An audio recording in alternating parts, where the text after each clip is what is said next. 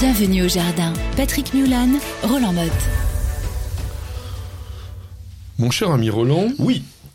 là maintenant, il faut plus rigoler. Oh non. Au jardin, on y va. Ah là, ça bosse, oui. Eh ben oui. hein. Et donc, pour la semaine prochaine, donc jusqu'au 12 mars, qu'est-ce que tu vas nous faire dans le jardin?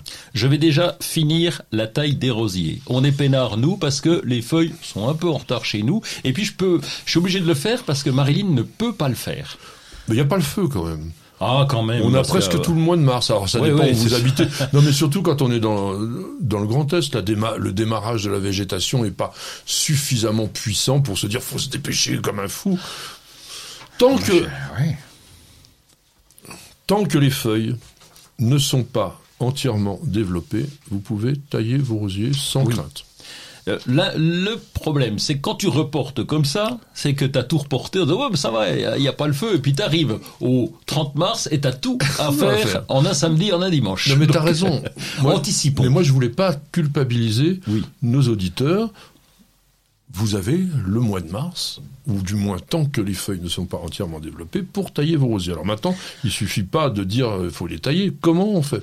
Oui. On y reviendra, on fera un sujet plus Ah détaillé, mais être en deux mots, allez, comment on fait Euh, écoute, moi j'aère le cœur, j'essaye de nettoyer le cœur, donc tout ce qui rentre vers l'intérieur, ça dégage. Et puis après, on m'a expliqué, un gars qui s'appelle Patrick me dit oui, il faut couper à trois yeux sur un œil extérieur. Pouh. Alors, je vais pas lui dire, mais moi je je coupe, je coupe à un sécateur de haut à peu près, clac clac clac, ça tourne et c'est bien, ça me fait un petit truc, c'est bien. J'essaye, je vise à un œil extérieur, mais comme j'en ai une vingtaine, il y a des au si tu veux, je fatigue et euh, je regarde plus l'œil extérieur. Bon. Écoutez-le, de toute façon, ce qu'il dit, c'est pas totalement faux, c'est un petit peu euh, à la va-vite et à la serpe, mais on peut faire comme ça, on vous en fera une bonne dose dans un prochain numéro. Autre Oui. chose. Autre chose, euh, ben, je vais reprendre, j'ai encore des pots en serre comme des convolvulus, des lauriers roses, du solanum, euh, il y a mes petites agrumes qui sont, Oh, mais là, elles sont pleines terre, ça j'arrose. Je- non, non, non. j'arrose, j'arrose, je surveille parce que ça redémarre, Oui. et c'est la période un peu, ah ben, je suis calmé depuis l'an dernier, hein. Ah ouais, j'ai sorti les cocos l'an dernier, poum, t'as eu un bon coup de gel là-dessus. Fin avril, là. Donc, euh, ouais, donc, donc maintenant, je laisse, c'est bien. mais par contre, eh oui, oui, oui, oui, je donne à manger, je fais. C'est mon- quoi ta recette? Euh, ma recette, c'est bah, je vais je vais dans un magasin, je prends un engrais naturel et je mets de l'engrais naturel. Bon. Voilà, c'est tout. C'est ma recette. Je vais pas m'embêter à faire un truc particulier, euh, surtout pour des pots. Autant sur la pleine terre, on a le compost, on a tout le reste, mais là sur les pots, euh, ça demande quand même de la nourriture et la différence est énorme. hein. J'ai mis l'an dernier, j'avais un vieux reste de de non, Dans, dans, dans les gazons. Bien sûr, on se rappelle. j'ai mis mon engrais gazon dans le solanum, pa pa pa, il est parti, parti, comme un bah ah ouais. et il a fleuri hein. Mais bien sûr. Très bien. C'est ce que j'avais dit. hein, Vous pouvez l'utiliser. non, mais si vous avez de l'engrais gazon, il vaut mieux pas l'utiliser sur les tomates, euh, des choses comme ça qui sont productifs au niveau des fruits. Mais en cette saison, ça a strictement aucune importance parce que ce qu'on cherche justement, c'est de créer la croissance. Qu'est-ce qu'on fait? On divise aussi un peu les Oui, plantes j'ai vivaces. des- j'ai pas mal d'émérocales que j'adore parce qu'on les mange, tu sais, à l'apéro, les fleurs à Oh, l'apéro. Qu'est-ce que c'est bon, ça a tombé par terre. Je Je peux donner la je recette. tu- ça. Tu as tort parce que tu- donne- donne la recette, je la fleur. ça. On enlève le pistil, le machin, etc. Tous les tout le bazar qu'il y a au milieu. On remplace par du petit fromage de chèvre mou. On referme avec un peu de papier d'alu ou un petit élastique qu'on met au bout pour bien refermer. On met ça au frigo et à l'apéro, c'est à tomber par terre parce que les pétales sont un petit peu, Ah un petit peu piquantes. Elles sont Non, excellentes. Non, mais c'est épais, c'est c'est un peu. Mais fais pas cette tête là. Ah non, franchement, je. là. Qu'est-ce que c'est bon? Ouais. Donc je vais les déplacer. Donc euh, division de touffe, bon c'est très facile avec les émérocales. Et puis je peux en mettre un peu partout dans le jardin, ça, ça me va bien. En plus c'est très décoratif, même si on ne mange pas la fleur. Alors j'ai vu que tu faisais la même chose avec la menthe. C'est sûr que la menthe c'est très envahissant. Nous on les cultive maintenant les menthes uniquement dans les pots parce que sinon il y en a partout.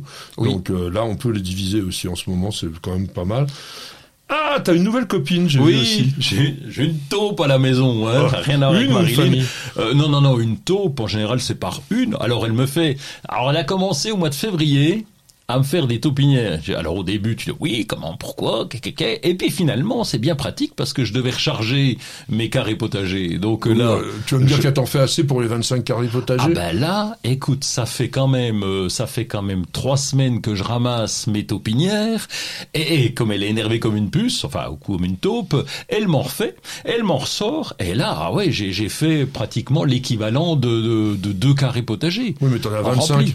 Oui, j'en ai 25, mais faut que tu faut que aies à peu près une douzaine de taupes, tu seras tranquille. Oui. ça sera un peu. Euh, non, mais il y a, le, y a, la y a guerre de 14 déjà, et, mais c'est une bonne terre en plus, c'est excellent. Donc, euh, je suis très contente de l'avoir sur euh, Instagram. On m'a dit oui, je connais le nom d'un taupier, etc. Ah ben non, moi je vais la garder, elle me plaît bien.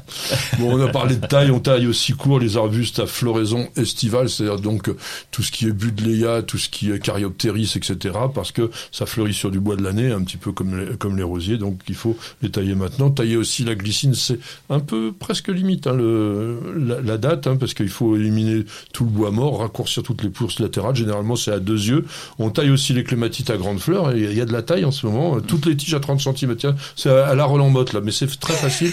mais ça, c'est pas moi qui l'ai inventé. C'est Monsieur Arnaud Travers qui m'a dit vous cassez pas la tête, 30 cm. Oui. Une branche sur deux. Ouais, 30 à 30 à 50 cm.